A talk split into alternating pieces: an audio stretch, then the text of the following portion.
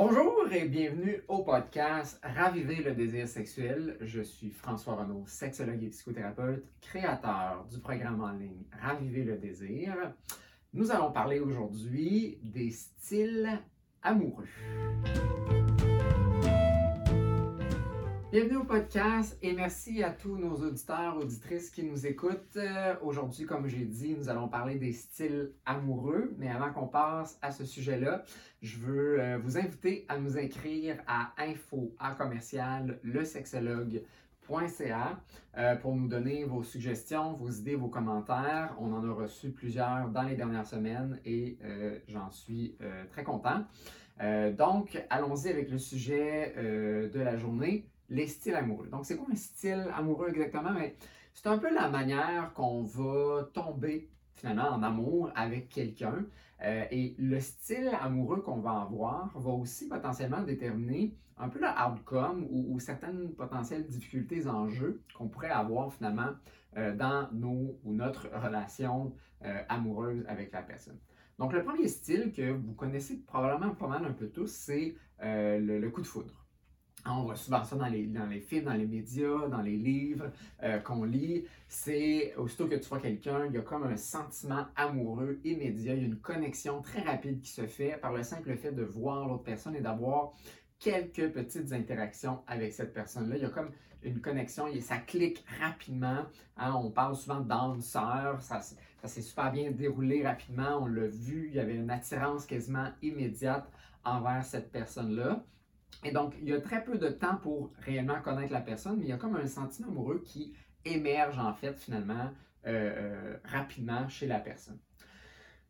C'est très rare que ce sentiment-là euh, perdure dans le temps par le simple fait que le sentiment qu'on va avoir dans un coup de foudre pour une personne, à moins qu'elle fitte exactement le profil qu'on s'attendait de cette personne-là, ça va probablement pas fonctionner parce que finalement, on a probablement projeté quelque chose sur cette personne-là qui était fictif, qui était notre idéal, notre fantasme euh, euh, de ce qu'on voulait avoir de cette personne-là et ce qu'on veut avoir dans notre relation, sans vraiment euh, avoir pris le temps d'apprendre à connaître l'autre personne et de savoir, ben, est-ce que ça fit vraiment le profil ou je me suis juste finalement projeté des affaires sur cette personne-là.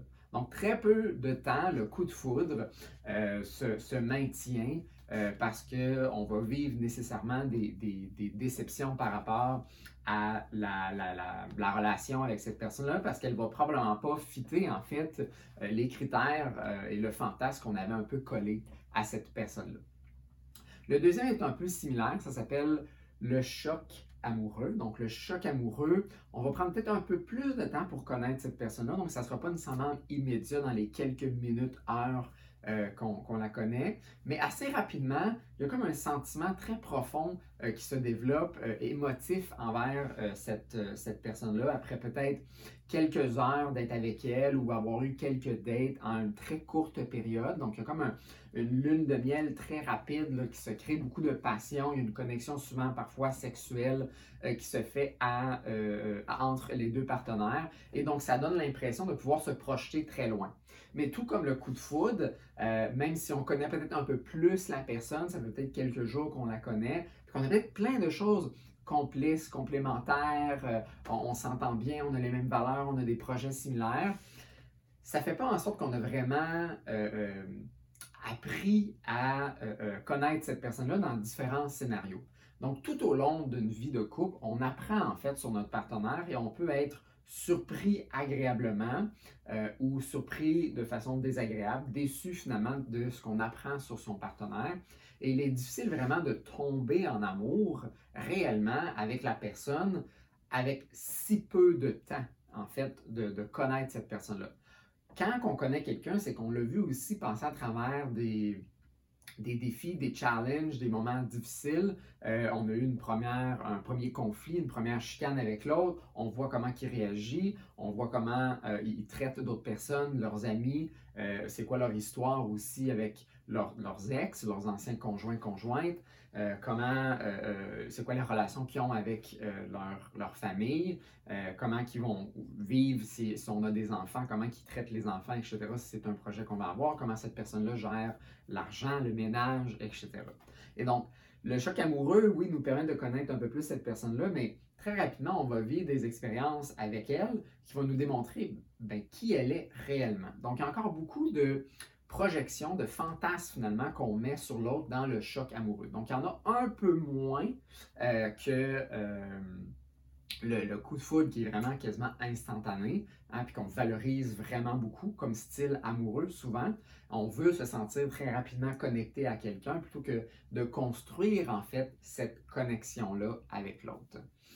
Tu aussi euh, le style euh, où ce que dans le fond, finalement, on, développe euh, une certaine connaissance, une certaine amitié finalement avec l'autre personne et que là, le sentiment amoureux embarque. Donc, ce que je veux dire, c'est qu'on passe pas nécessairement par le friend zone on passe pas nécessairement par une amitié toujours, mais on prend le temps de d'apprendre à connaître cette personne-là. Donc, on peut avoir une certaine intimité sexuelle, euh, affective, s'embrasser, se caresser, faire l'amour, avoir des relations sexuelles. Mais avant qu'on ressente vraiment un amour significatif, profond pour cette personne-là, il y a un certain délai, il y a un certain temps, en fait, qui s'est écoulé avant de se rendre à ce moment-là. C'est certain qu'assez rapidement, surtout même dans les premières semaines, on peut sentir une grande attirance envers l'autre. On peut sentir un élan, on veut, on veut être embrassé, on veut être caressé, on admire cette personne-là, elle nous séduit, on la séduit, elle nous admire, elle nous désire, il y a une grande connexion au niveau de la sexualité. Mais est-ce qu'on peut vraiment parler d'amour dans les quelques premières semaines qu'on rencontre quelqu'un? Puis il y a des gens, effectivement, qui ont eu des coups de foudre, des chocs amoureux. Euh, euh puis ils ont perduré dans leur relation parce que ça s'est avéré effectivement que euh, ce qui s'alignait à ce moment-là a continué aussi à s'aligner. Euh, mais avant de vraiment ressentir un amour pour quelqu'un qu'on connaît, il faut avoir vécu plusieurs moments ensemble. Et comme je l'expliquais tantôt, il faut avoir vécu à travers des moments plus difficiles aussi. Euh, et donc, le sentiment amoureux, c'est quelque chose qui se développe à, pas une lenteur, mais à une certaine euh, vitesse euh, qui nécessite un certain temps. Bon, je ne mettrai pas des chiffres des trois mois, des six mois, des un an, des trois semaines, peu importe. Ça, c'est à vous de le déterminer. Mais avant de, vous lancer dans OK, j'aime cette personne-là, je l'adore, je, je l'admire, etc., il faut se positionner sur mais qu'est-ce que je connais réellement, en fait, de elle? Puis, si vous prenez le temps peut-être de, regarder vos anciennes relations ou votre relation actuelle, euh, la personne que vous avez connue au début de la relation, comment est-ce qu'elle a évolué en fait? Pas qu'elle a nécessairement changé, vous avez juste appris à la connaître. Puis des fois, on, a un peu le, stéréotype que euh, les, euh, les femmes veulent, entre guillemets, changer des fois leur partenaire, puis les hommes souvent sont déçus que leurs partenaires ont changé.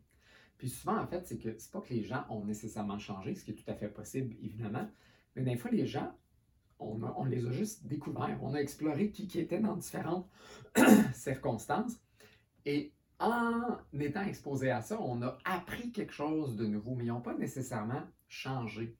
Ils sont devenus différents dans d'autres circonstances. Et parfois, on peut être agréablement surpris, ça augmente notre sentiment amoureux, ça augmente notre désir envers l'autre personne. Et parfois, en fait, ce qui arrive, c'est qu'on découvre quelque chose qu'on n'aime pas de notre partenaire. On est déçu finalement. Il y a une valeur qui n'est pas tout à fait alignée avec la vôtre, ou même qui est très différent en fait euh, de, ce qu'on avait imaginé, parce qu'on avait projeté quelque chose sur l'autre que finalement ce n'était pas le cas. Puis parfois, on a, euh, on a des glimpses, hein, on a des previews, des genres de trailers euh, de Ah, cette personne-là a l'air d'être comme ça. Elle dit être comme ça, mais elle n'est pas nécessairement comme ça dans toutes les circonstances ou dans différentes nuances de ces expériences-là. Elle va avoir une approche très différente.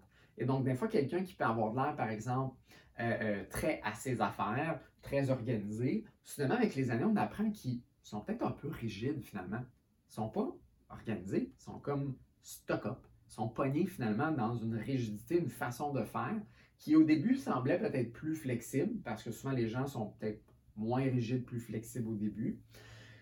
Mais là, avec le temps, on réalise que c'est plus agréable, ça. Puis c'est pas que la personne, encore une fois, a changé. C'est ce qu'on a découvert avec la répétition des comportements, la rigidité plutôt que quelqu'un qui était organisé.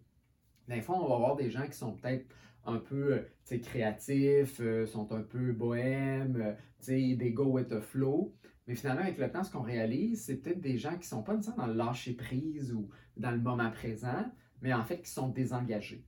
Euh, qui sont pas, en fait, qui sont désorganisés parfois, euh, qui ont manque de motivation, que ce pas des gens justement qui ont euh, l'entre-gens d'aller de l'avant. Puis là, finalement, on réalise que ce qu'on a perçu au début et ce qu'on a projeté, ah, ça ne va pas être exactement la même réalité. Ça, ça va jouer autant sur votre sentiment amoureux que sur votre désir sexuel. Parce que quand on vit une déception par rapport à comment on perçoit l'autre, que ce soit sur la gestion de l'argent, le ménage, les enfants, la vie sociale, etc. Mais ces déceptions-là, c'est comme des petits, des, petits euh, des petits coups en fait de marteau finalement euh, euh, qu'on enlève sur la belle image qu'on a faite de l'autre, la belle statue. C'est comme si on est en train de, de, cogner puis on est en train de, de un peu finalement à cette belle image-là qu'on avait. Mais là, évidemment, avec le temps, on va avoir une réalité de plus en plus euh, euh, réel, finalement, de qui est cette personne-là. Et c'est là, en fait, que le sentiment amoureux devient euh, vraiment, si vous voulez, un choix. Donc, est-ce que je rechoisis mon partenaire avec toutes les kinks, avec toutes les, les, les, déceptions, les surprises, les, lacunes, les défauts, les beaux côtés que mon partenaire ou ma partenaire ont, et que là, j'ai vraiment une image réelle, finalement, de cette personne-là? Est-ce que je la rechoisis? Euh, puis, quand on est passé de, quand on, a un schéma plus de coup de foudre ou de choc amoureux, bien, nécessairement, il va y avoir plus peut-être de déception. Versus la personne qui prend un peu plus le temps de, euh, d'apprendre à connaître l'autre avant de se lancer finalement dans son sentiment amoureux, euh, va vivre probablement de façon beaucoup plus tempérer finalement ce sentiment-là, va vivre beaucoup moins d'intensité face aux déceptions parce qu'elle n'a pas sauté à des conclusions euh, qu'elle s'était faites sur ce qu'elle voulait, mais plus elle a fait des conclusions face aux, euh, expériences réelles qui se sont créées. Donc, posez-vous la question, est-ce que ça se peut que plusieurs de vos conflits ont été générés par le fait euh, que vous aviez projeté des choses sur votre partenaire qui euh, n'était pas vrai ou était peut-être un peu off la track, puis vous avez vécu de plus en plus finalement de déception.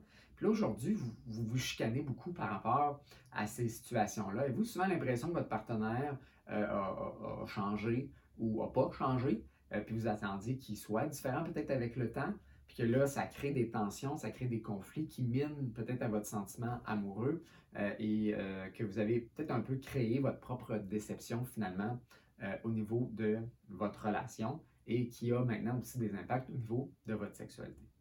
Vous avez écouté le podcast Raviver le désir sexuel. Je suis François Renaud, sexologue et psychothérapeute. On se voit une prochaine fois. Si vous avez des commentaires, des questions ou des sujets que vous aimeriez qu'on aborde, écrivez-nous à info à commercial le